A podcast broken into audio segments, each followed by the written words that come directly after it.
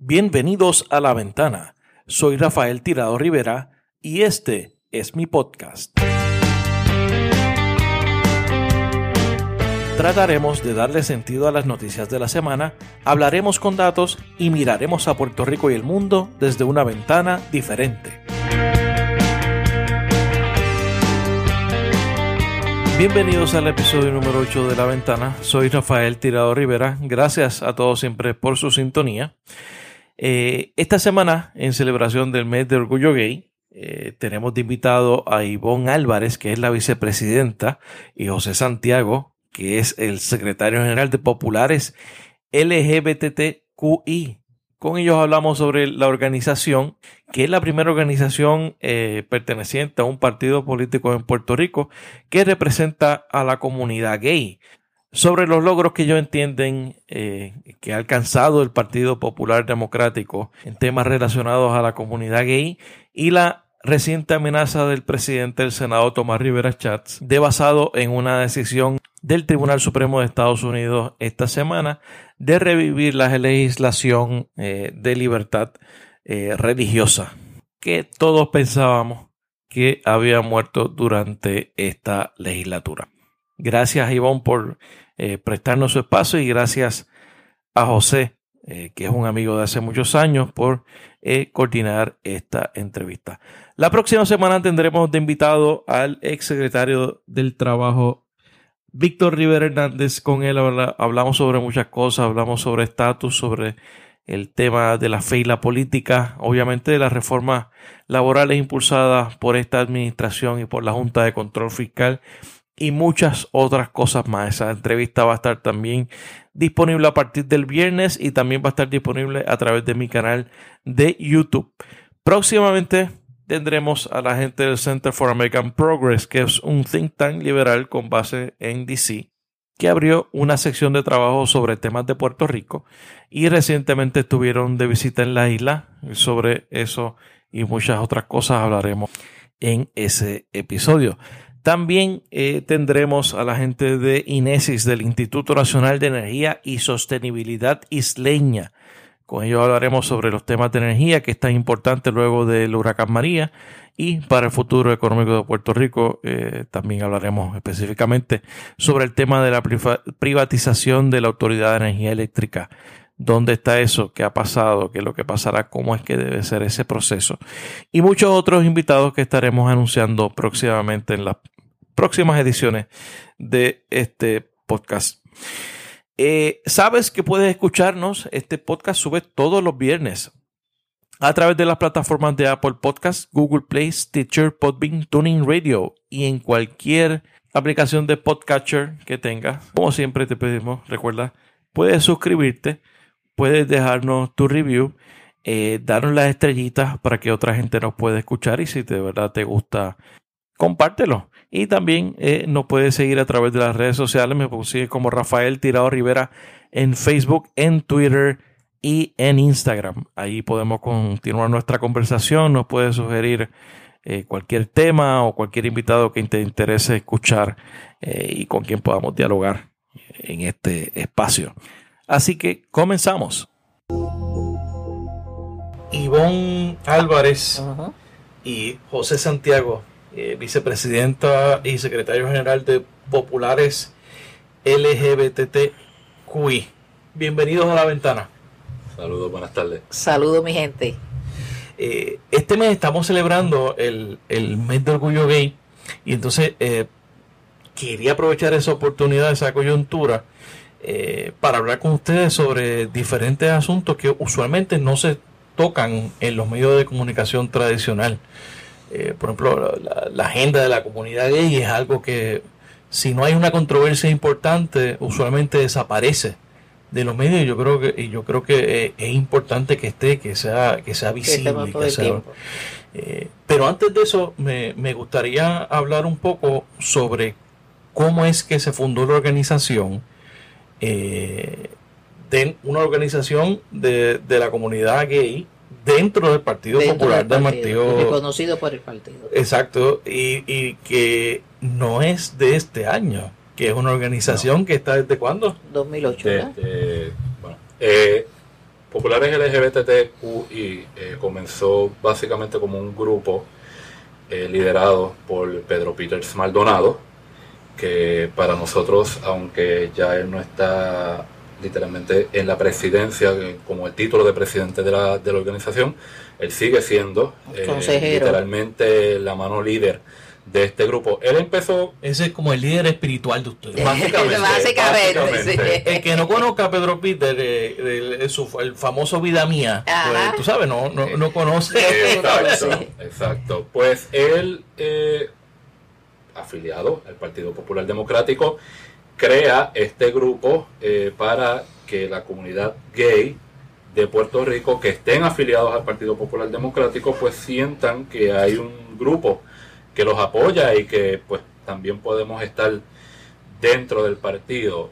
Llega a ser ya después de la presidencia de Aníbal Acevedo cuando se retira como presidente del partido en el 2008, que entra Héctor Ferrer, se formaliza oficialmente dentro del Partido Popular Democrático, populares LGBT, QI, eh, como un grupo de la comunidad afiliada al Partido Popular Democrático. O sea, esto quiere decir que somos el primer grupo de la comunidad dentro de un partido político en Puerto Rico reconocido por el partido político.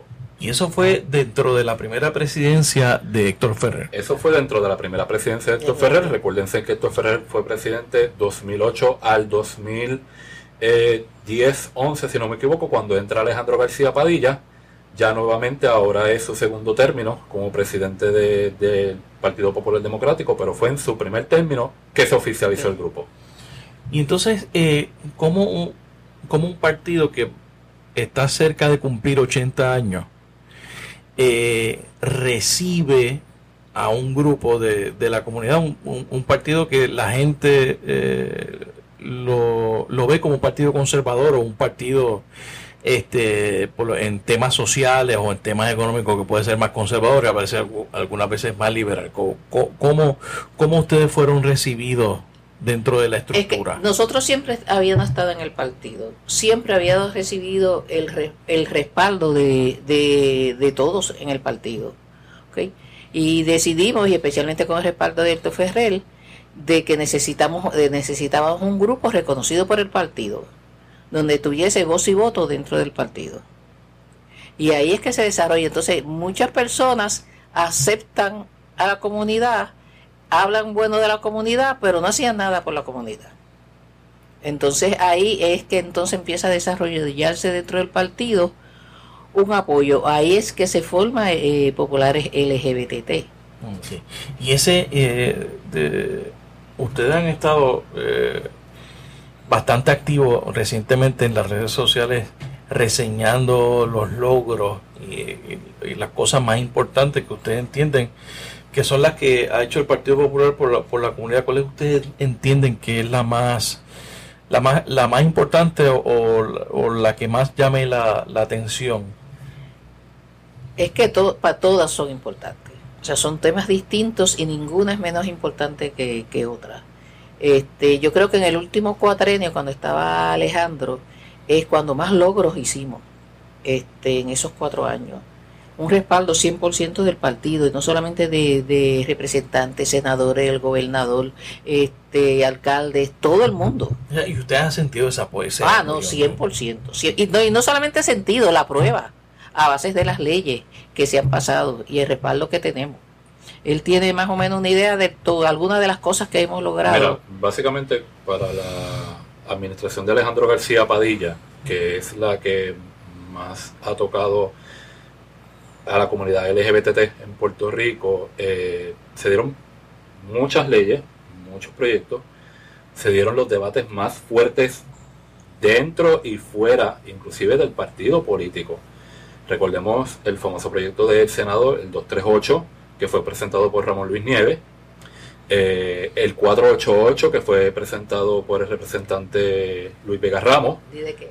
Eh, la 238 era, eh, si no me equivoco, era el discrimen en el trabajo. por, eh, por orientación sexual. La 488 era discrimen eh, por orientación sexual en violencia doméstica. Eh, que mucha gente pues se confunden una con la otra y tienden a mezclarlo. Pero independientemente de esas dos, de esas dos, de esos dos proyectos, bajo la administración de Alejandro García Padilla se dieron muchos perspectiva de género, educación con perspectiva de género,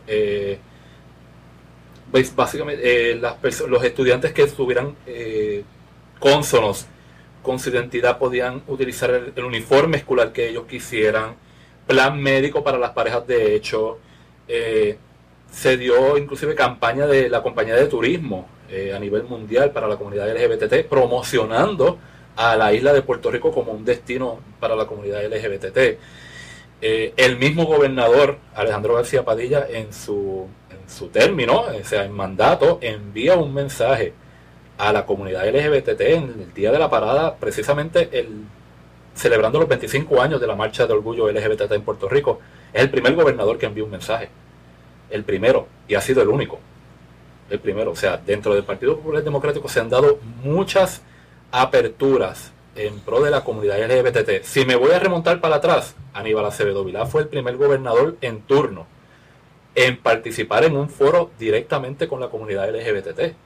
La alcaldesa ahora actualmente Carmen Yulín ha sido eh, básicamente pionera en la lucha por los derechos de la comunidad LGBT. O sea, dentro del partido se han dado varias muestras y varias eh, y varios pasos muy importantes sí, eh, para la comunidad, no tan solo políticos, sino también pues a nivel personal de cada uno. Y se ha visto, por lo menos el apoyo al, grupo lo hemos tenido. En la convención, nosotros hemos participado desde que Alejandro está haciendo las convenciones del partido, nosotros hemos estado presentes, la gente se nos acerca, eh, los legisladores y representantes se nos han acercado, eh, se han tirado fotos, han compartido con nosotros, o sea, nos han dado el apoyo. Y, han marchado con nosotros. O sea, es la primera vez que no uno ni dos, sino bastantes políticos que marchan con nosotros en la parada. Inclusive tuvimos el cuatrenio pasado el, para la elección de David Berniel, marchó con nosotros eh, en ese entonces candidato a comisionado residente Héctor Ferrer, convirtiéndose nuevamente el primer candidato a comisionado residente en marchar en, y participar en la marcha de orgullo LGBT en Puerto Rico. O hemos sido pioneros en muchas áreas. Entonces, y antes de eso, los políticos eh, no marchaban en, estas actividades no, no, no, marchaban, poco a poco fueron este eh, uniéndose a la comunidad. Y como este vuelvo y repito, en, en el último cuatrenio, eh, así mencionando, estaba este Dalmau, estaba Carmen Yulín, este Ramón Luis, este, o sea, varios, va, va varios, y con orgullo. Ellos se montaban en las guaguas, estaban como con nosotros, y todavía están, o sea, yo sé que tenemos el respaldo de ellos 100%. Ahora, tú no veías un PNP, ¿ok? Ni lo verás, ¿ok? Nunca hemos tenido un respaldo de ellos. A, pesar de que ellos recientemente eh, crearon una organización que es similar a la de ustedes. Similar, no igual. O sea, nosotros, nosotros somos una organización dentro del partido aprobada por el partido. Oh, ¿Y cuál es la diferencia? Y la diferencia es que eso es un grupo que hay en Fortaleza que hicieron esa agrupación, pero no es aprobada por el partido ni dentro del partido. O sea que no es un grupo oficial de no lo es. Dentro del no, ha sido reconocido. No ha sido reconocido por el partido. Y ustedes son un partido. Nosotros somos y en todas las actividades y todo uno de los grupos como como que van las mujeres este populares, como que van este eh, los la juventud, la juventud, servidores públicos, servidores públicos y eso, pues también va a populares LGBT. Todas las organizaciones dentro del, dentro del Partido Popular Democrático, nosotros estamos presentes, ya estamos ahí presentes en todas las actividades que vayan todas las organizaciones. En términos, eh, el, el, pasado fue uno bien activo en temas, en temas de la comunidad, de hecho, eh, y, perdona mi momento, uno que es el para mí uno de los más importantes, que fue el logro a través del gobierno federal del matrimonio. A eso iba. Que eso fue una lucha grande. y en este caso, pues, este, mi esposa y yo éramos los que teníamos el caso de federal. Y ustedes eran parte de ese caso. Eh, la aprobación del matrimonio en, Estados Unidos, incluyendo Puerto Rico, pues fue un logro. Fue un logro porque dentro de, de, de esa demanda estaba la demanda de nosotros, de Puerto Rico. Y eso no iba de una manera, iba de, de otra. Este, el respaldo fue grande, tanto del gobernador, o sea, de eh, Alejandro. Él nos respaldó todo el tiempo, Batia. Yo, yo me atrevo a decir que el 90% de senadores y representantes del partido, este alcalde, y donde quiera que íbamos, eh, eh, estaba ese respaldo. Y lo primero que hizo ese mismo día, si no al otro día, este Alejandro, después de hablar con nosotros, mandarle una orden administrativa a todas las áreas del gobierno en Puerto Rico que los matrimonios este, eh, de la comunidad gay, de los homosexuales, tienen que ser respaldados y respetados como cualquier otro matrimonio. Que tiene que ser reconocido. Y, reconocido y darle el mismo servicio y todo. Eh, y después de eh, la aprobación y este, legalmente para el matrimonio este, homosexual, ahí es que entonces nosotras, y con nosotras, mi esposa y yo, ahí es que se empieza a planificar la gran boda masiva en Puerto Rico, este, donde se casaron más de 100 parejas, ¿ok? Incluyendo todas las religiones, una representación de todas las religiones, menos la católica, pero todas, ¿ok? Donde eh, eh, distintas relaciones casaron a distintos grupos que éramos muchos. O sea, que si evangélica, que si protestante, que si judía, que si este, eh, eh, de los árabes. O sea, todas las religiones había por Eso fue un logro que hizo Ada, que fue unir todas las religiones. Obviamente, no estaba la católica, pero sí estaba un, un sacerdote que estaba retirado de la iglesia. Interesante. Y eso fue con, con el apoyo del gobierno.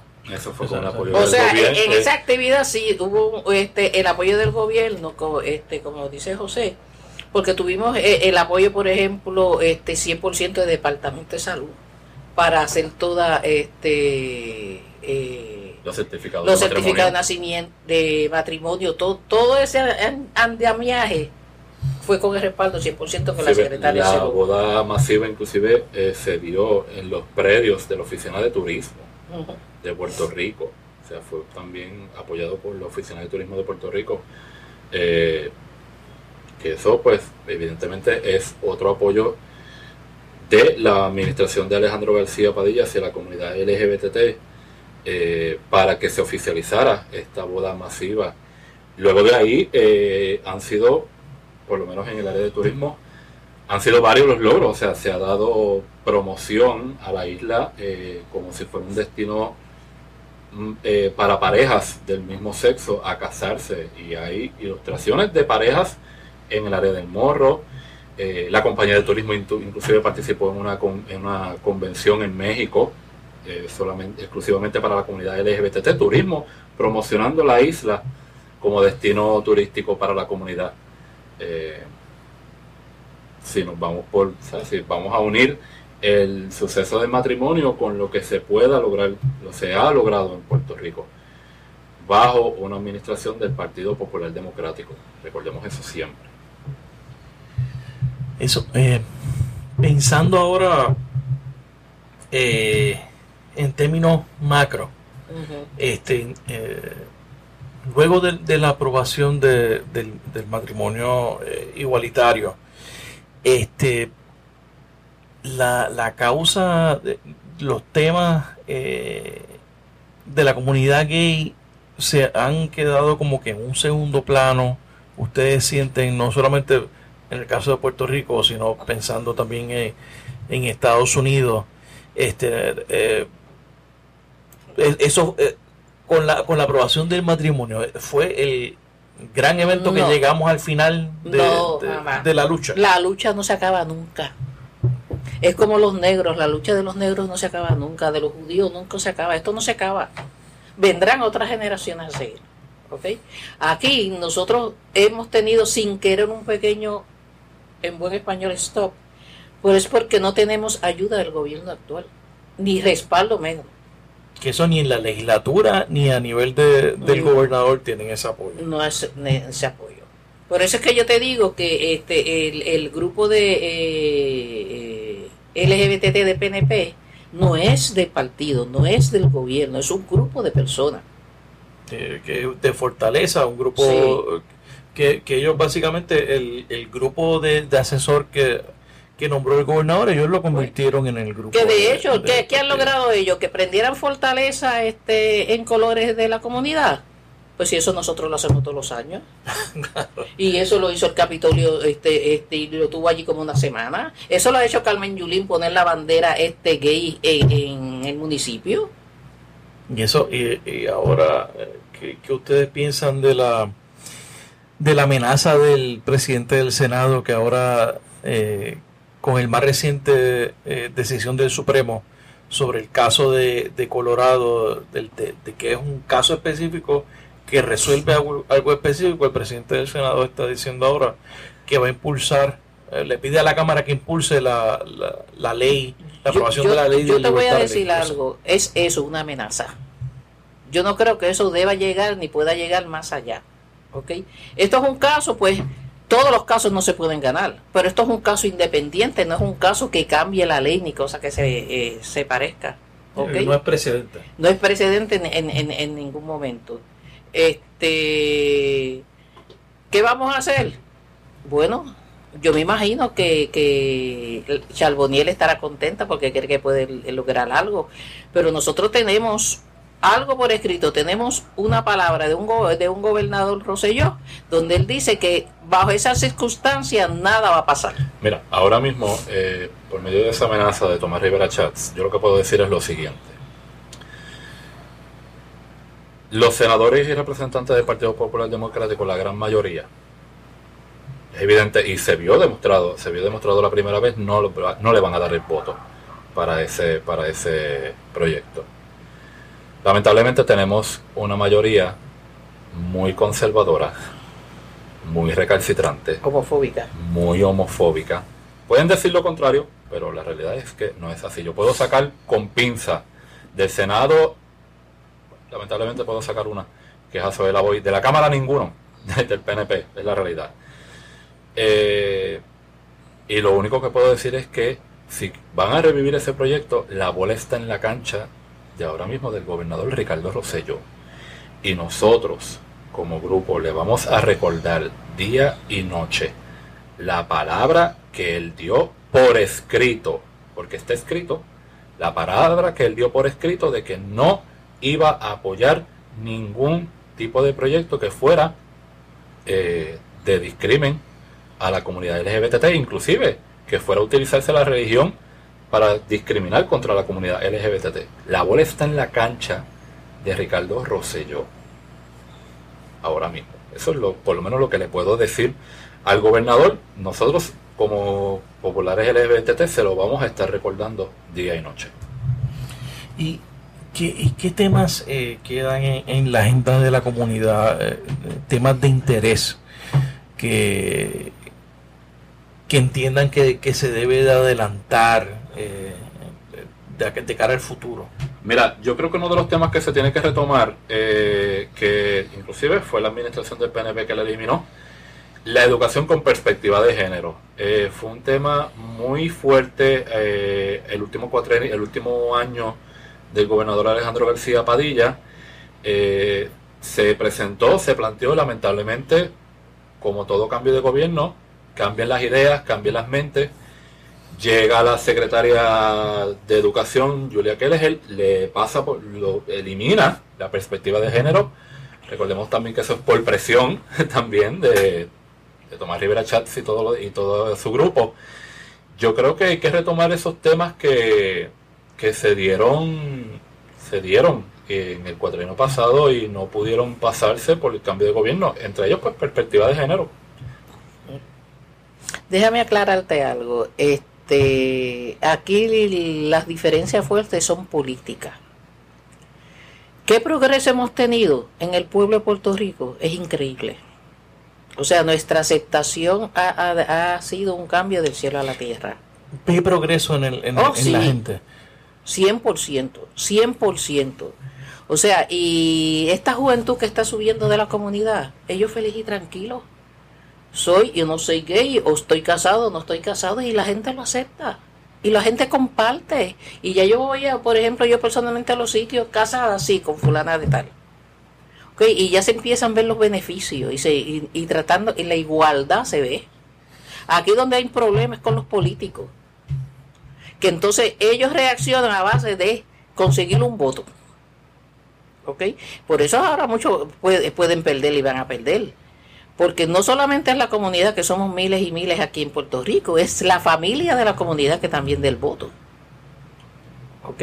Y mira, eh, hablando políticamente, eh, podemos darle un avance, hablando de avances en entorno político, bajo el Partido Popular Democrático hemos tenido dos candidatos abiertamente homosexuales, uno de ellos que ganó, que fue Pedro Peters Maldonado, que ganó en la papeleta de San Juan. O sea, el primer candidato abiertamente homosexual gana en una, en un eh, el día electoral, o sea, gana por el voto del pueblo. Y tuvimos después eh, como candidato a un, al presidente uno de San Juan, a Ricardo Ruiz, a Ricardo, Ricardo Ramos, Ricardo Luis Ramos, perdona. Eh, otro candidato abiertamente homosexual. O sea, que poco a poco eh, vamos haciendo, haciendo la, apertura y es como indicó Ivonne, ya esto no solamente es por la persona que es, que es de la comunidad LGBT, también es la familia que apoya a esa comunidad. Y, la y las familias que a pesar de que no tienen a nadie en, dentro, eh, que sea parte de la comunidad LGBT, apoyan a la comunidad. Claro, y, que, es el, que ese es el camino, el cambio cultural probablemente es el que toma más tiempo que en la, en la cultura de los pueblos. Yo, yo, creo que nadie puede negar aquí que Puerto Rico es un país machista, uh, tal vez conservador, pero yo estoy de acuerdo en que ha habido un movimiento, yo creo que un movimiento positivo en, de aceptación ah, no, sí. y de... O sea, y personas, y mira, nosotros hemos tenido este... Nunca se me olvida, estaba en un supermercado con Ada y una persona bastante mayor, una abuelita, este, eh, se acerca y dice, ¿usted es la licenciada Conde? Sí, ¿en qué le puedo ayudar? Y la mira así le dice, yo quiero darle las gracias. Y dice, ¿pero por qué? Porque mi nietecito es gay. Y yo quiero agradecerle todo lo que usted ha hecho por la comunidad. Mira, pues, increíble. Ok, y estamos hablando, aquella señora tenía que tener ochenta y pico de años. Wow. Ok, ¿cuándo tú veías eso en Puerto Rico? Sí, eso antes de que los 80 eso no pasara. ¿Qué hay que hacer? Todavía hay que hacer porque todavía tenemos padres y madres que no me aceptan a, la, a los hijos gay. Y hay problemas y con eso ahí es que tenemos que entrar también este, ayudarlo. Pero también otros que ya sí lo aceptan, ya sí lo ayudan y como quiera son mis hijos. ¿Ok? Y en los trabajos igual. Y, y, ese, y es el núcleo que es importante, ese, ese apoyo que tienen en las casas en las comunidades, en, la escuela, en la apertura. Por eso me preocupa el, el, tema de la de la negativa del PNP a aceptar la, la educación de perspectiva. Porque lo hacen, eh, lo hacen políticamente. O sea, ellos, eh, ellos no se atreven a, a lo mejor en su casa, en su yo, lo aceptan pero no se atreven a decirlo públicamente porque van a perder un voto. El PNP está secuestrado por, por el fundamentalismo sí, religioso. Pero tú no has visto todo cómo está el Capitolio y cómo está este Fortaleza. Fortaleza está lleno de fundamentalistas con sus grupos que dirigen y hacen todo allá adentro. El Capitolio tiene su área que tienen que rezar y orar antes de empezar. Pues, ¿Y quién, qué PNP se le va a ir en contra ellos? Fuerte. Yo soy de la, yo soy de la teoría de que antes de las próximas dos, tres elecciones del PNP va a salir un grupo, un, un nuevo partido eh, de, de, extremistas religiosos, tipo este Costa Rica, que, que participaron en las elecciones, sí. tuvieron participación. Yo pienso que eso es lo que va a pasar finalmente con, con ese partido, porque se, ha, se han quedado con, lo, con, con el liderato de, de ese partido, sí, ese y, partido. y con el discurso. Esa idea que tú tienes sería un desastre este no, estoy totalmente de acuerdo. Este, de cara al futuro, ¿qué hay que hacer? ¿Qué queda? ¿Qué, qué... Mucho, mucho. Pero hay que esperar año y medio, o dos años. y, y, sobre todo con, la realidad de, sí se puede hacer muchas cosas. Exacto. Pero tampoco. Ese, o sea, eh, es que yo no puedo entender, yo personalmente no puedo entender cómo este, una persona gay, ya sea en Puerto Rico, le dé un voto a un PNP o en Estados Unidos le dé el voto a Trump. No lo puedo entender. Complicado la cosa. Demasiado complicado. Realmente se puede, eh, hay mucho que se puede hacer. Lamentablemente, eh, con esta legislatura, la mayoría de esta legislatura, no veo, no veo mucho futuro esperamos equivocarnos. Oye, en pro de la comunidad yo espero equivocarme. Pero la realidad, la historia lo que me ha demostrado es que no va a ser así. No va a ser así. O sea, si se aprueba un proyecto, eh, la Cámara está en contra, el Senado está en contra, el gobernador dice una cosa, entonces el presidente del Senado quiere mostrar eh, de que es un tiburón para después salir como un pez beta. Eh, o sea, un montón de cosas. En temas que no tienen que ver con la comunidad, ya tú sabes el problema que hay. Entre ellos mismos y la pelea que hay, unos dicen que sí, unos dicen que no, y otros están a favor del gobernador y otros a favor del presidente de aquí y de acá. Esos en temas que es para todos nosotros los puertorriqueños, que nos tienen locos porque no se sabe quién está diciendo la verdad. Imagínate un tema como el de nosotros. ¿Ok? Entonces lo que va a haber allí es una guerra. Eso, no hay forma no hay forma de sacar una buena legislación, una pieza de... Yo personalmente te digo que yo voy a esperar año y medio, dos años más para ver un cambio, porque lo necesitamos. No solamente como la comunidad, sino como puertorriqueños. Puerto Rico necesita un cambio y ella. De la manera que estamos no llegamos ni de aquí a la esquina. Eso totalmente perdón. Ivonne, José, gracias por, por el tiempo y cuenten con, conmigo en las cosas, en, los inventos de ustedes. No, gracias a ti por la invitación y le exhortamos entonces a, la, a, los, a los escuchas a que nos pueden seguir en las redes sociales. Estamos en, estamos en, Facebook como Populares LGBTQI. Eh, nos pueden dar like a la página y en Twitter arroba Populares LGBT. déjame decir algo más. Este, el Populares LGBT no es solamente de la comunidad gay. ¿Ok? Nosotros tenemos personas heterosexuales, por eso le llamamos aliados, que comparten con nosotros. Y el grupo es en todo Puerto Rico. O sea, nosotros tenemos personas en Arecibo, en Mayagüez, en Ponce, ¿ok? Que estamos terminando de desarrollar el grupo. O sea, es todo Puerto Rico y toda persona de la comunidad que sea este popular puede pertenecer. Toda persona que no es de la comunidad que es popular y quiere ayudar a nuestra comunidad o a su hijo o a su hermano, a su familiar, también puede estar en Populares LGBT. Que es un grupo de apoyo, que eso es importante. Claro, es un grupo, eh, nosotros le damos la bienvenida a todo el mundo. Eh, la idea principal de nosotros, eh, aparte de estar dentro de un grupo político, porque las cosas, no solamente aquí, sino a nivel mundial, se, le, se crean con legislaciones y eso es pues algo político.